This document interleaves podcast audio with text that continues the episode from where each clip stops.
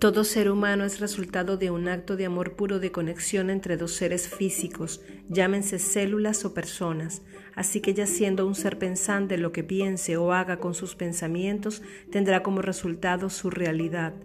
Tomando en cuenta que elegimos estar donde estamos y ser como somos, hasta en los niveles más abstractos de la mente del ser humano, siente, algo siente, desde el bebé que nació con una o muchas carencias físicas o mentales hasta el señor mayor a punto de partir de este plano.